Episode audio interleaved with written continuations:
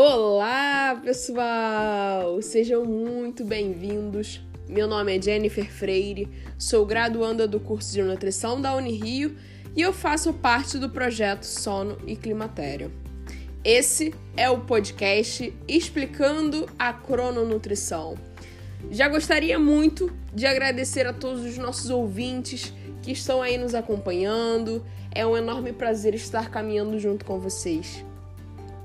Gostaria de lembrar que esse podcast ele tem o objetivo principal de divulgar temas atuais necessários sobre sono e alimentação. E através desse, desses episódios, poder contribuir na transformação da sociedade para que todos possam ter uma qualidade de vida melhor e mais saudável. Então vamos lá. É, no segundo episódio, explicamos como que funciona esse ciclo circadiano. E hoje nós iremos falar um pouco sobre o cronótipo.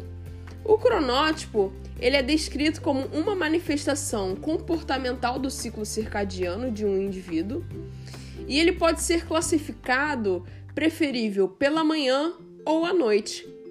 Um indivíduo com cronótipo noturno ou posterior tem preferência biológica por se alimentar ao final do dia.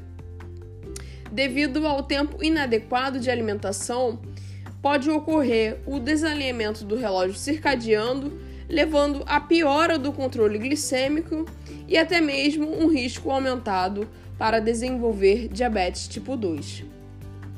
Em alguns estudos, demonstraram que a interrupção do relógio biológico circadiano está relacionado negativamente a várias doenças metabólicas.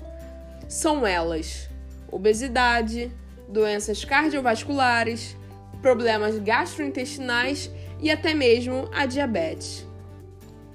Ou seja, ter um horário e a ordem da apresentação dos alimentos dentro e entre as refeições interagem fortemente com as funções metabólicas o, o funcionamento adequado do relógio circadiano é fundamental para a saúde do metabolismo.